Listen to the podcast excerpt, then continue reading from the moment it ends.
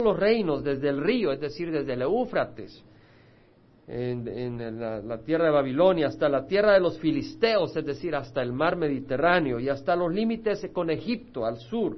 Ellos trajeron tributo y sirvieron a Salomón todos los días de su vida, es decir, los reinos de los alrededores estaban bajo el poderío de Israel y traían tributos para estar en paz con Israel. La provisión de Salomón para un día era de 30 coros, el coro son 220 eh, litros, o sea que eran 6.600 litros de flor de harina y el doble de, de harina normal. O sea que vemos que prácticamente eran 20.000 litros de harina que traían para Salomón, para, para, para la gente que gobernaba con él. 20.000 litros de harina cada día, hermanos. Imagínense si no había abundancia. Diez bueyes cebados, veinte bueyes de pasto. O sea, de que el, la comida del viernes era poquito, era la, boquita comparada con lo que llevaban a, con lo que llevaban ahí en Salomón. Cien ovejas sin contar los ciervos, las gacelas, los corzos y las aves cebadas. Porque él tenía señorío sobre todo el occidente del río, desde Tifsa hasta Gaza, sobre todos los reyes al occidente del río y tuvo paz por todos lados a su alrededor. ¡Wow! ¡Qué bendición! Un imperio poderoso, paz. Y Judá e Israel vivieron seguros, cada uno bajo su parra y bajo su higuera. Esa es una expresión que quiere decir prosperidad. Parra, eh, la parra de uva, la higuera, eran símbolos de la prosperidad del pueblo de Dios. Cuando se dice que cada uno está bajo su parra y su higuera, quiere decir de que hay paz. Y, los profetas hablan que eh, en el reino de Dios cuando Jesús venga a reinar y cada uno estará bajo su parra y su guerra gozando eh, abundancia. Desde Dan, que está al norte, hasta Berseba, todos los días de Salomón. Salomón tenía cuarenta mil establos de caballo para sus carros y doce mil jinetes. Tenía doce mil jinetes. Bueno, la regó porque muchos de los caballos los fue a traer a Egipto. Ya leímos el año, el, domingo pasado que Dios le había dicho, no vuelva por ese camino. Pero vemos que la semilla poco a poco fue entrando y el corazón de Salomón se fue desviando. Por eso tenemos que tener cuidado. Hablaba con los ancianos, con, con uno de los ancianos el miércoles pasado, decía, un, el esfuerzo de los que enseñamos la palabra, ustedes no se dan cuenta, le decía, la, la congregación no se va a dar cuenta, pero el esfuerzo grande que tenemos los que enseñamos la palabra es asegurarnos que no vienen moscas y se meten en la leche. Mucho de nuestro esfuerzo es espantar las moscas, es decir, cuando estamos preparando el estudio, asegurar que solo viene la leche pura, no nuestras ideas, no lo que el mundo nos ha hecho pensar, sino que simplemente transmitimos la palabra pura de, Dios. Y, el mensaje, y no se trata de hacer un mensaje complejo, pero que sea un mensaje puro, sencillo. Y eso es todo, porque no estamos tratando de impresionar. Yo estoy convencido que la palabra de Dios tiene poder. Yo estoy convencido. Y por eso lo único que buscamos es presentar la palabra de Dios sencilla y pura. Bueno, los gobernadores abastecían cada uno un mes al rey Salomón y a todos los que venían a la mesa del rey Salomón. No dejaban que faltara nada. También llevaban cada uno, según su obligación, cebada y paja para los caballos de tiro y los corceles, o sea, los que uno llevaban los jinetes al lugar donde deberían de estar. Dios dio a Salomón sabiduría, gran discernimiento y amplitud de corazón como la arena que está a la orilla del mar. Y la sabiduría de Salomón sobrepasó la sabiduría de todos los hijos del oriente y toda la sabiduría de Egipto, porque era más sabio que todos los hombres, más que Etán, Esraíta, Emán, Calcol y Darda, hijos de Maol, y su fama fue conocida por todas las naciones de alrededor. Fama, riqueza, abundancia. También pronunció tres mil proverbios y sus cantares fueron mil cinco. Disertó sobre los árboles, desde el cedro que está en el Líbano hasta el hisopo que crece en la pared. También habló de ganados, aves, reptiles y peces. Y venían de todos los pueblos para oír la sabiduría de Salomón de parte de todos los reyes de la tierra que habían oído de su sabiduría. Qué hermoso. Gran abundancia en el tiempo del reino de Salomón. Del pueblo de Dios gozaba gran abundancia. Bueno, ¿Qué vamos a enseñar de esto? Hay tanto que pudiéramos sacar, agarrar nombres, ver lo que, es el cronista, lo que es el sacerdote, esto, y hay, hay tanto que pudiéramos desmenuzar y hacer comentarios y todo, pero yo creo que el Señor tiene aquí alguna reflexión que quisiera compartir. Habiendo hecho este análisis, o más bien dicho, esta lectura de la palabra de Dios, viene a mí un punto, la abundancia, la prosperidad, la riqueza del reino. Y pienso de que eso es muy importante que hablemos, porque Salomón recibió sabiduría para gobernar la nación de Israel, pero no tuvo sabiduría para gobernar su corazón. Y nosotros tenemos que tener cuidado que nuestro corazón no se desvíe por las riquezas, ni por la avaricia, ni por la codicia, que son ídolos de este mundo. La riqueza es un ídolo de este mundo. Vivimos en una sociedad idólatra. Sí hay muchos que se postran ante imágenes, pero me refiero al sexo. Muchos se dedican exclusivamente, eso es lo que los mueve únicamente. No quiere decir que la sexualidad no sea un regalo natural que Dios nos da, pero estamos hablando de convertirlo en una idolatría. Lo mismo el placer, las riquezas, la fama, los artistas de cine. Madonna, hay personas que dan su vida por Madonna, lo que está en su mente, o, o Elvis Presley. Ahí hay otros que hasta se visten como Elvis y tienen fotos de Elvis y tienen todo de Elvis. O Gloria Trevi, no sé pero no sigan sus pasos. Hoy trataremos de uno de estos ídolos, las riquezas. Hermano, pero yo no tengo ni para comprarme un carrito. Usted puede que no tenga riquezas, pero puede tener avaricia y codicia. Amén. No se necesitan riquezas para tener avaricia y codicia. Entonces vamos a meditar esto. Las riquezas, lo que ella proporciona, se ha vuelto una obsesión, un ídolo para muchos. Millones compran su loto para convertir sus sueños en realidad, ¿cierto? Ahí está, dice, sus ojos lo ven bien, 10 millones. ¿Para qué quiere uno 10 millones de dolores? Alguien anoche me compartía, ahí estamos en la reunión de oración, no sabe lo que se pierde, pero este hermano me compartía de que había visto en una ocasión a un muchacho vestido así, común y corriente, gastar 300 dólares en, en tiquetes de lotería, con el deseo de sacar dinero cuanto antes. Recuerdo en Puerto Rico cuando iba a trabajar allá para Baxter, eh, el, hotel a donde me quedaba tenía un casino, nunca fui al casino, nunca, pero una ocasión que llegamos como a las 11 de la noche, ya me estaba muriendo de hambre realmente. Llegamos de California ya a las 11, porque un viaje larguísimo. Y pues en otras ocasiones me he llevado mi granola, pero ahí me había quedado sin granola o no sé, pero me estaba muriendo de hambre. No quería salir del hotel a las 11 y me dijeron que en el casino habían sándwiches y gratis. Ah, pues voy al casino, dije yo, por un sándwich voy al casino. Mire, eso era una humareda ahí que yo quería llamar a los bomberos. Y luego se veía la gente con sus maquinitas ahí, los slot machines. No, no eran turistas, eran los locales, con ropa humilde, pero ahí pegados, con los ojos ahí que se les salían con el slot machine. Pobrecitos, dejando su dinero. Recuerdo un empleado de la compañía para la que trabajaba, eh, que comprometió dinero de la compañía en los slot machines y perdió su trabajo. Todo por el deseo de tener mucho dinero. ¿Cuántos no han perdido casa y familias por la obsesión del dinero, por el gambling? Bueno, los grandes, los grandes ejemplos de este mundo se asocian con riqueza, con gran abundancia y son los modelos a seguir. Tiger Woods, ¿han oído hablar de Tiger Woods? A ver, ¿quién ha oído hablar de Tiger Woods? Algunos son de los héroes. Bill Gates, ¿quién ha oído hablar de Bill Gates? Levante la mano. O Shaquille O'Neal, ¿quién ha oído hablar de Shaquille? Algunos juegan básquet aquí. Veo mi, mi esposa, ve, caramba. Independientemente de la convicción espiritual de estos hombres, ellos han triunfado en la vida, dice el mundo. Sus salarios y fortunas son una invitación, un sueño que muchos ambicionan. ¿Usted sabe cuánto ganó?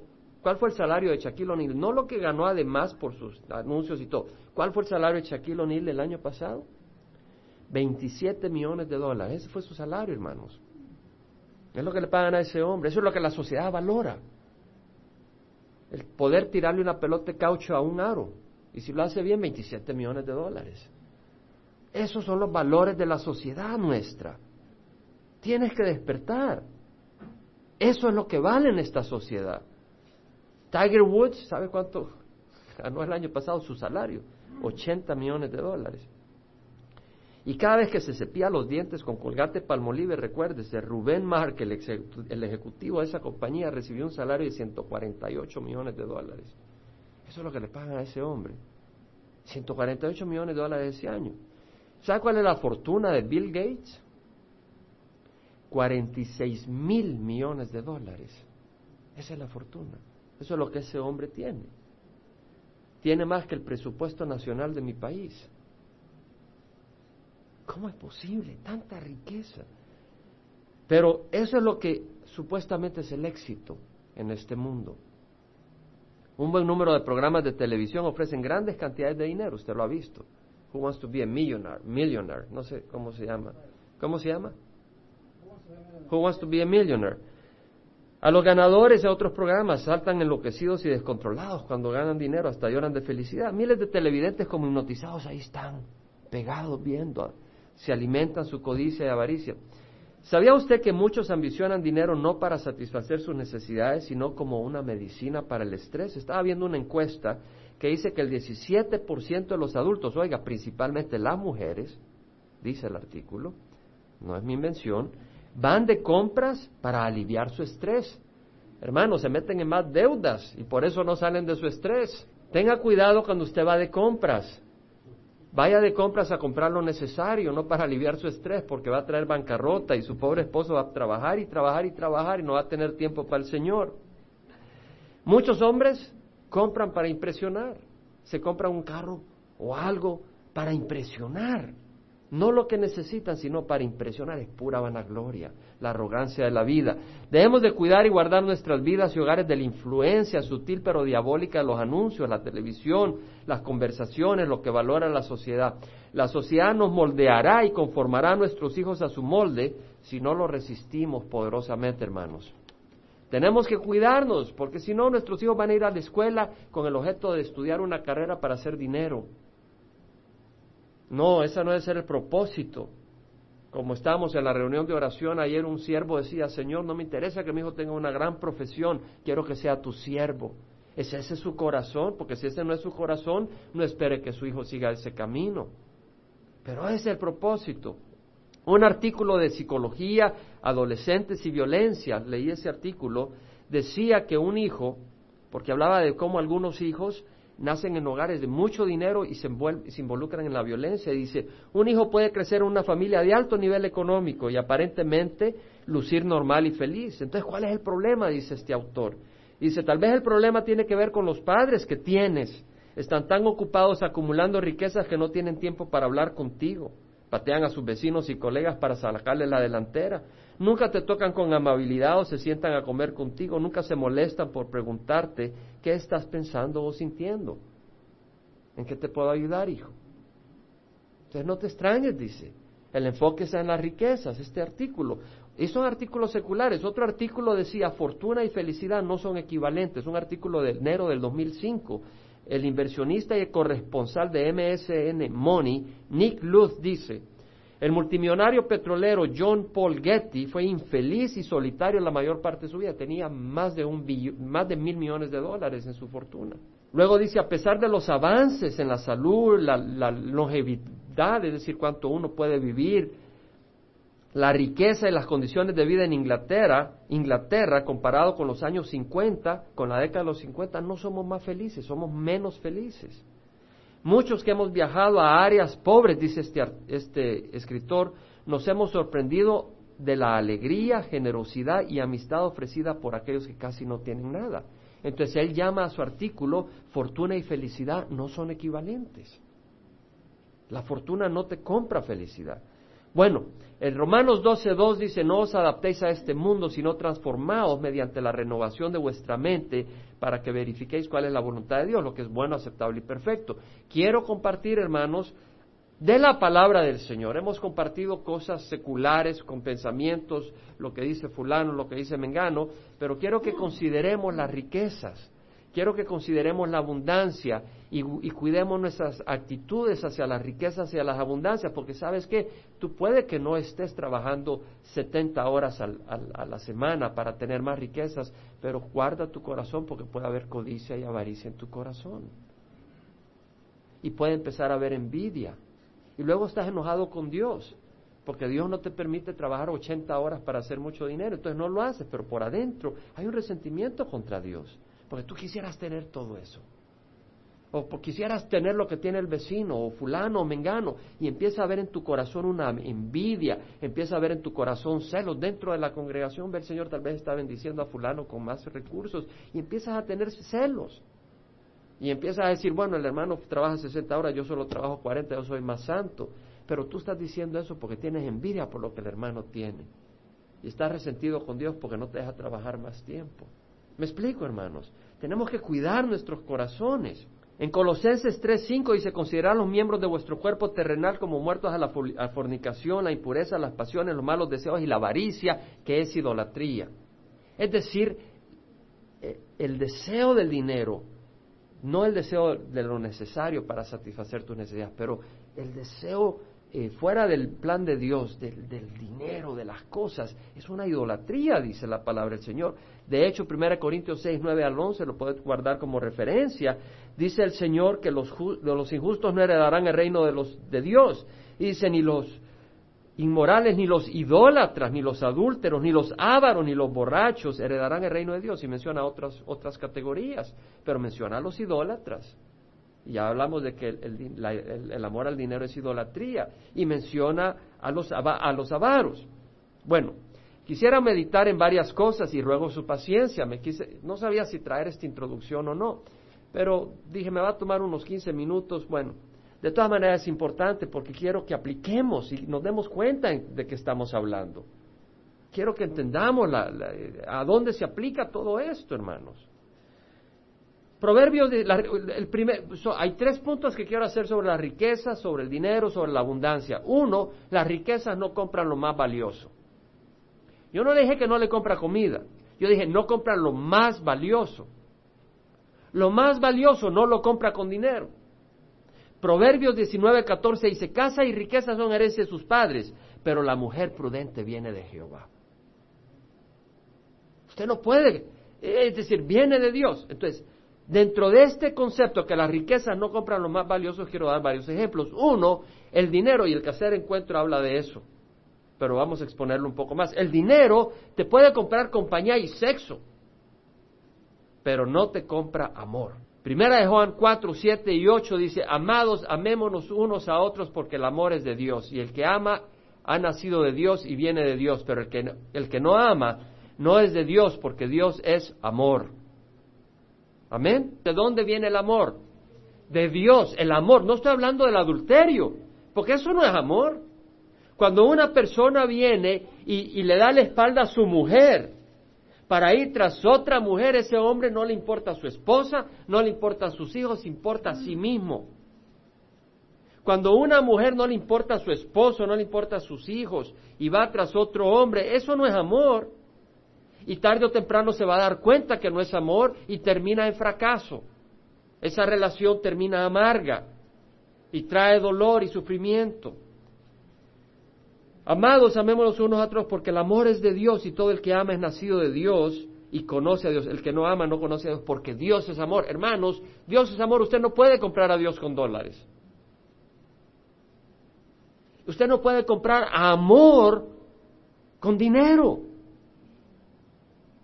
El amor verdadero, dice la palabra del Señor en Romanos 12, 9, el amor sea sin hipocresía, aborreciendo lo malo y apegándoos a lo bueno. Es decir, un amor que, es decir, hay personas que dicen, lo más importante es el amor, pero defíneme tu amor. Los musulmanes, los budistas, cada uno tiene su definición de amor. Defíneme de qué amor estás hablando. El amor sincero, el amor reflejado por Cristo, de ese amor estamos hablando. Tú puedes poner un nombre a diez cosas distintas, el mismo nombre, y lo que tienes es confusión y es lo que hay en este mundo. Pero estamos hablando del amor de Cristo, un amor sincero. Hermanos, la palabra del Señor en Gálatas 5:22 dice, el fruto del Espíritu es amor, gozo, paz, paciencia, amabilidad, bondad, fidelidad, mansedumbre y dominio propio. Contra tales cosas no hay ley. El fruto del Espíritu es amor. El amor es un fruto del Espíritu Santo, no de tu Espíritu, del Espíritu Santo. El amor es un fruto del Espíritu Santo, no se puede comprar con dólares. Es un fruto del Espíritu, el Espíritu no se compra con dólares. Había un hombre que se llamaba Simón el Mago en, ah, en Samaria y cuando llegó Felipe y llevó el Evangelio, y les proclamaba únicamente a Cristo y la gente venía y recibía al Señor y, Felipe los bautizaba y miles estaban siendo bautizados y cuando yo los apóstoles en Jerusalén lo que estaba ocurriendo mandaron a Pedro y Juan, llegan ellos imponían las manos sobre los creyentes y recibían el bautizo en el Espíritu Santo.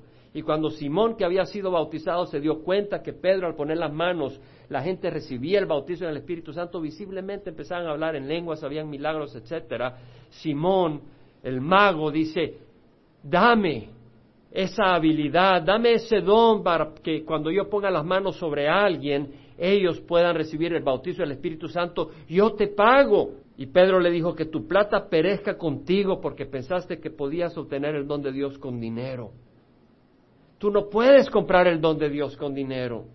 Tú no puedes comprar amor con dinero, hermanos. Recuérdate, cuando estás tentado por las riquezas y la opulencia y los comerciales, que el amor no te lo puede comprar el dinero, pero la inversión de tu corazón en las cosas de Dios y tu vida entregada a Cristo te trae como fruto amor.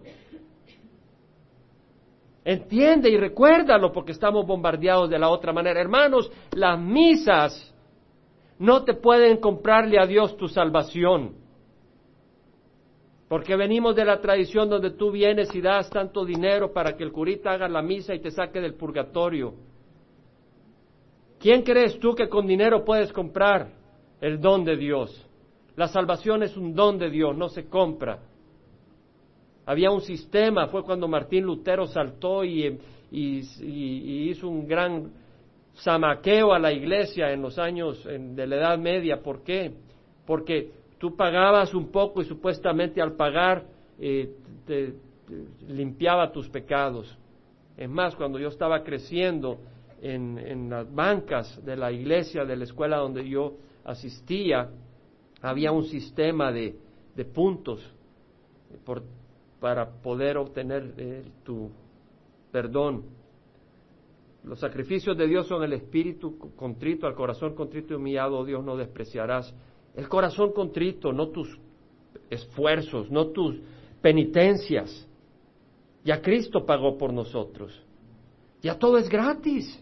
Cristo lo pagó. Pero requiere un corazón contrito y humillado. Requiere una mano abierta, humilde, diciendo, Señor, dame, no un puño levantado y retando a Dios. Requiere un corazón quebrantado a los pies de Jesucristo. Hermanos, el dinero no te puede comprar amor, el amor es un don de Dios. Otra cosa, el dinero te puede comprar entretenimiento y diversión, pero no te puede dar gozo, no te puede dar la felicidad interna que va más allá de las circunstancias. El fruto del Espíritu es amor, gozo. El gozo es un fruto del Espíritu. Hermanos, el dinero te puede comprar un cónyuge. Cuando Veo que hay personas que tienen mucho, mucho dinero, millones de dólares. Creo que hay un programa en la televisión donde le traen novias y él escoge con quién se queda. En otras palabras, está comprando el cónyuge. O ves estas personas de mucho dinero que de repente se les pega una jovencita. Está comprando realmente. Está comprando a su cónyuge.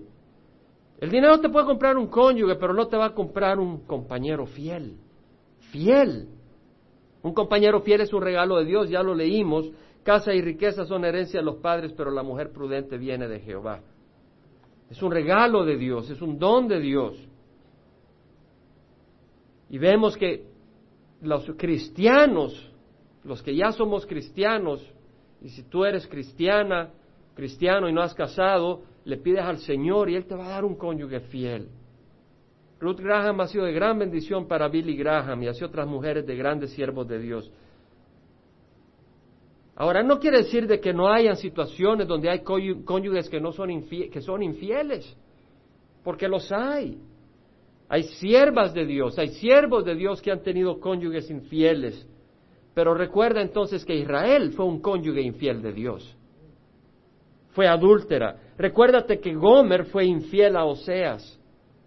Recuérdate que la mujer de Job no fue gran apoyo para Job, pero Dios se glorificó en Oseas y en Job. Y Dios se va a glorificar también en Israel un día, porque Dios viene y transformará su corazón. La infidelidad ocurre desgraciadamente en Mateo 19, 9, Jesucristo le dijo a los discípulos, aquel que se divorcia de su mujer y se casa con otra salvo por adulterio, salvo por infidelidad, comete adulterio. Es decir, si tú estás casado y tú te divorcias, y te casas con otra, estás cometiendo adulterio, a menos que haya habido infidelidad. Lo que el Señor está diciendo es que a veces hay infidelidad. A veces hay parejas que son infieles. Pero te quiero decir que el compañero fiel del que yo estoy hablando acá no es un cónyuge. Estoy hablando de Jesucristo. Porque Él es fiel. Nadie va a ser tan fiel como Jesucristo. En segunda de Timoteo 1.15 dice, todos los que están en Asia, dice Pablo, me han vuelto la espalda, entre los cuales están Figelo y Hermógenes. Vea segunda de Timoteo 4.16 y 18. Algunos te darán la espalda, cónyuges te darán la espalda, pero Jesucristo jamás te dará la espalda. Segunda de Timoteo 4.16. Pablo dice, en mi primera defensa nadie estuvo a mi lado, nadie, absolutamente nadie. Pablo era un hombre de Dios, era un siervo que había arriesgado su vida, era un siervo que amaba al pueblo de Dios, amaba a las ovejas, se desvivía por las ovejas y le dieron la espalda a sus colegas, sus colaboradores se fueron. Todos me abandonaron, que no se les tenga en cuenta, dice Pablo. No regresa como una víbora a morder el talón de sus amigos, sino que como una oveja dice que Dios los perdone. ¡Wow! Hermanos, el Evangelio es de Dios. Pero el Señor estuvo conmigo y me fortaleció a fin de que por mí se cumpliera cabalmente la proclamación del mensaje y que todos los gentiles oyeran y fui librado de la boca del, león y Jehová me librará de toda obra mala y me traerá a salvo a su reino celestial. A Él sea la gloria por los siglos de los siglos. Amén. Hermanos, el Señor es fiel. El Señor es fiel. Nunca se te olvide eso. Porque cuando vengan las tribulaciones, Jehová es mi refugio. Jehová es mi roca. Porque si tú no entiendes que el Señor es fiel, tú vas a buscar refugio en otro lado. Más te vale conocer esta verdad. El Señor es fiel. Te quiero decir algo más. El dinero te podrá comprar una mansión temporal, pero no te puede comprar un hogar eterno. Acuérdate cuando estás tentado por las riquezas. Acuérdate cuando estás tentado a dedicarle más tiempo de lo que Dios quiere a tu trabajo. Acuérdate cuando veas esos comerciales y veas a alguien con un carro mucho mejor o una ropa mucho más fina o menos problemas económicos. Acuérdate que hay cosas que valen mucho más que el dinero no te puede comprar. El Señor dijo, en la casa de mi padre hay muchas moradas, si no fuera así os lo hubiera dicho, porque me voy a preparar un lugar para vosotros. Y si voy y preparo un lugar para vosotros, vendré otra vez para tomaros conmigo, para que donde yo esté, ustedes estén conmigo. Hermanos, el Señor Jesucristo tiene una mansión eterna para cada uno de nosotros. Y no es una mansión vacía. Me decía alguien que trabaja en algunas mansiones que construyen, que a veces hay una persona o dos que viven en esas mansiones solitarios. Ahí no vamos a estar solos, vamos a estar en una gran celebración. El, dinero te puede comprar una cama, pero no te puede comprar sueño. No te puede comprar paz. El salmista dijo, en paz me acostaré y así también dormiré, porque solo tú, Jehová, me haces habitar seguro. Es decir, tú te puedes acostar y, y dormir porque sabes que bueno, y sabes que tienes al Señor. No tienes que tener angustia, tienes paz. Te puede comprar una vacación en el Caribe, a donde quieras, te puede comprar el dinero de esas cosas, pero no te, no te compran paz. La paz os dejo, mi paz os doy, dijo Jesús. La paz, tú puedes estar en esos lugares y estar revuelto, con una ansiedad, con una inquietud, con una soledad. Te puede comprar medicinas, pero no te compra la salud, la sanidad. Llegó un leproso, cuando el Señor andaba en sus caminares, llegó, un leproso y se le postró al Señor y le dijo, Señor, si quieres puedes limpiarme. Y el Señor le dijo, si quiero ser limpio. Y al momento, y lo tocó, lo tocó con su lepra. Hermanos, el mundo no te toca en tu lepra, pero Jesús te toca, así leproso como somos, y nos da sanidad a nuestra alma, nos la desintoxica, nos libra de la, de la condenación eterna, dice Isaías, por sus heridas hemos sido sanados. Sobre todo espiritualmente, pero también emocionalmente nos sana. Y físicamente el Señor da sanidad. Yo he experimentado la sanidad milagrosa del Señor. Mi hijo Dani la ha experimentado también. Y muchos de ustedes también han experimentado. Hermanos, el, el dinero te puede comprar libros y educación, pero no te compra sabiduría. Hay tantos tontos en las universidades que, creemos, que, creen, que, que creen que venimos del, del mono y que creen que somos parientes de los ratones. De veras, dicen que el 98% del, del ADN nuestro se, se, parece al de los ratones, así que dice que somos hermanos de los ratones. Bueno, hay muchas películas de Mickey Mouse. El temor a Jehová es el principio de la sabiduría. Los necios desprecian la sabiduría y la instrucción. Eh, tú puedes comprarte una misa en el Vaticano o un banco en el Crystal Cathedral, pero no la salvación. Por gracia soy salvo, por medio de la fe, no por obra. Lo más precioso, la salvación, la sabiduría, la sanidad, la paz interna, el sueño, un hogar eterno, un compañero fiel, gozo, amor, no lo compran el dinero, hermano. Vea si haya un programa de televisión que le diga esas cosas. Lo que pasa es que quieren su dinero y le andan vendiendo y quieren que haga dinero para que les compre más sus cosas. Número uno, las cosas más valiosas no las compra el dinero. Número dos, las riquezas temporales son fugaces. Proverbios 23, 4, 5 dice, no te fatigues en adquirir riquezas, deja de pensar en ellas. Cuando pones tus ojos en ella ya no está porque la riqueza ciertamente se hace alas como águila que vuela hacia los cielos. Vea Proverbios 28, 22. El hombre avaro corre tras la riqueza y no sabe que la miseria vendrá sobre él. Si tú corres, si, ese es tu, ídolo, viene miseria. Viene miseria.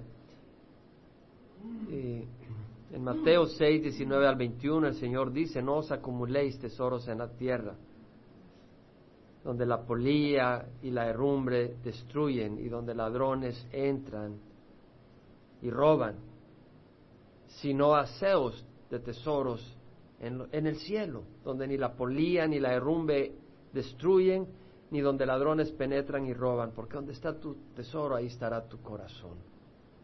Entonces lo que el Señor nos dice, mira, no te hagas tesoros en la tierra porque se van a oxidar. Si compras un carro carísimo, se te va a oxidar tarde o temprano. Si compras una casa, no te la vas a llevar cuando te mueras. Si compras ropa carísima, ¿has visto esas papalotas que entran? Se la van a comer. Yo tengo algunas camisas que tienen su porque llegaron las papalotas esas y hicieron su oído. Tarde o temprano se arruina la ropa. No os acumuléis tesoros en la tierra. Eh, en Lucas 12, 15 al 21, y no vamos a, leerlo, pero el Señor dio la parábola de un rico eh, que la tierra le había producido mucho y tenía tanto, tanta cosecha ese año, que dijo, esto es lo que voy a hacer, voy a derribar los graneros que ya tengo, voy a construir nuevos graneros, los voy a llenar de todos estos granos, y voy a decir, alma mía, ya gózate, bebe, alégrate, que tienes para muchos años. Y Dios le dice, tonto, no sabes que esta misma noche tu alma es reclamada por Dios. Es decir, pregunta si lo que estás haciendo, ¿qué pasa si esta noche tienes que dar cuentas a Dios? ¿Qué has hecho? ¿Eres rico eternamente o vas a entrar miserable eternamente? sé sabio. Número dos, pues, las riquezas temporales son fugaces. Número tres, Dios suple nuestras necesidades si lo hacemos número uno. Porque tú dices, bueno, entonces quiere decir que ya no me preocupo, ya no voy a trabajar porque pues no quiero ser avaro. Esa es una excusa para ser aragán y perezoso. No. Dios suplirá nuestras necesidades, nos dará un instrumento, un trabajo para que trabajemos y traigamos pan a la mesa. En Mateo 6, 31, 33 me acompañan. Por tanto, no os preocupéis diciendo que comeremos. Es decir, preocuparse es que se vuelve una obsesión, una ansiedad. Hermanos, Dios provee. Tenemos un hermano que se acaba de mover de Bakersfield unos días y se vino porque Dios lo trajo. Él sabía que era la voluntad del Señor y se vino. No tenía trabajo. Pero Carlos sabía que tenía que venirse acá un tiempo, porque Dios lo estaba llamando. Y se vino y a la semana tuvo trabajo. A la semana Dios le dio trabajo. Pónganse a pensar. A la semana, porque él estaba buscando a Dios. Él se vino acá porque estaba buscando a Dios. No se vino acá por el dinero ni por el trabajo, se vino a buscar a Dios. Y a la semana tenía trabajo. Hermano, si usted busca a Dios, Dios le va a proveer. Si usted busca el dinero, que el, que el dinero lo saque adelante. Busque a Dios y Dios le va a proveer. El dinero no le va a proveer a usted. No habla, no oye, no ve, no ama, no entiende. No os preocupéis diciendo qué comeréis, o qué beberéis, o con qué nos vestiremos, porque los gentiles buscan ansiosamente todas estas cosas. Que vuestro Padre Celestial sabe que necesitáis todas estas cosas, pero busca primero su reino y su justicia, y todas estas cosas os serán añadidas. Dios promete. Dios suplirá nuestras necesidades si lo hacemos número uno. Y hacerlo número uno también quiere decir serle fiel a Dios con nuestros recursos. Mucho tiempo no hablamos de la necesidad de honrar a Dios con nuestros recursos. ¿Por qué? Porque hay muchas iglesias donde hay abusos. Me decía una señora el viernes que en una iglesia el pastor le dice, ¿por qué no deja su anillo acá? Imagínese cómo la recibe. Y es nueva, solo ha ido dos veces a esa iglesia y que en, otro evento de esa iglesia, en, de, reunión pues para el Evangelio, cada persona daba 100 dólares para ese evento. Y que ella pues le dio pena y dio los 100 dólares. Pues que no le hubiera dado pena y no hubiera dado los 100 dólares. Hay mucha gente que explota y busca. Pero aún en nuestra oración ayer orábamos, Señor, que este lugar sea un lugar de un refugio para tus ovejas donde hayan sanidad, donde hayan descanso, donde hayan alimento, donde hayan amor, donde ellos mismos pueden ser instrumentos de amor y de bendición a otros. Y lo es, pero aún más, Señor. No un lugar donde trasquilan a las ovejas, pero tengamos cuidado de que al enfatizar estas cosas no nos olvidemos que el dar es un privilegio que Dios nos da. Y es un ministerio que Dios nos da. En el Antiguo Testamento la gente daba el 10% además de ofrendas, daba el diezmo y las ofrendas voluntarias. Yo le propongo a usted que Dios se, goza cuando nosotros damos el 10% y ofrendas al Señor. ¿Cuánto debo dar, hermano? 10%. Yo pregunto si cuando estaba la ley uno daba 10%, ya sea que tuviera poco o tuviera mucho, daba el 10%. Yo creo que el Señor se honra con eso también. Pero eso debe ser entre usted y Dios, no estamos bajo la ley. No estamos bajo la ley, pero estamos bajo el amor. Y debemos de tener ese corazón en Malaquías. Si me acompaña Malaquías antes de Mateo. Ahora, tengamos, tengamos que entender algunas cosas, hermano. Yo no doy mi dinero a ningún ministerio que no sé ese ministerio.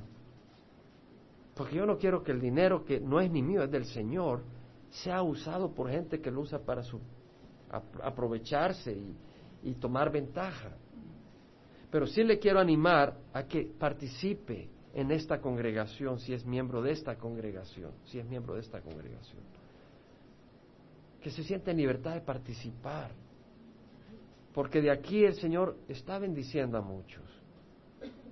Bendice a la congregación donde usted recibe bendición y también a otros lugares donde bendecimos. En Malaquías 3, 8, 12 dice, ¿robará el hombre a Dios? Pues vosotros me estáis robando, le dice. Pero decís, ¿en qué te hemos robado? En los diezmos y en las ofrendas. Con maldición estáis malditos porque vosotros la nación entera me estáis robando. Traed el diezmo al alfolí para que haya alimento en mi casa y ponedme ahora prueba en esto, dice Jehová de los ejércitos. Si no, os abriré las ventanas del cielo y derramaré para vosotros bendición hasta que sobreabunde. Por vosotros reprenderé al devorador para que no os destruya los frutos del suelo. Hay una filosofía que uno dice, no, eh, tengo poco, cuando tenga mucho voy a dar. No, de lo que tengas, da tu parte.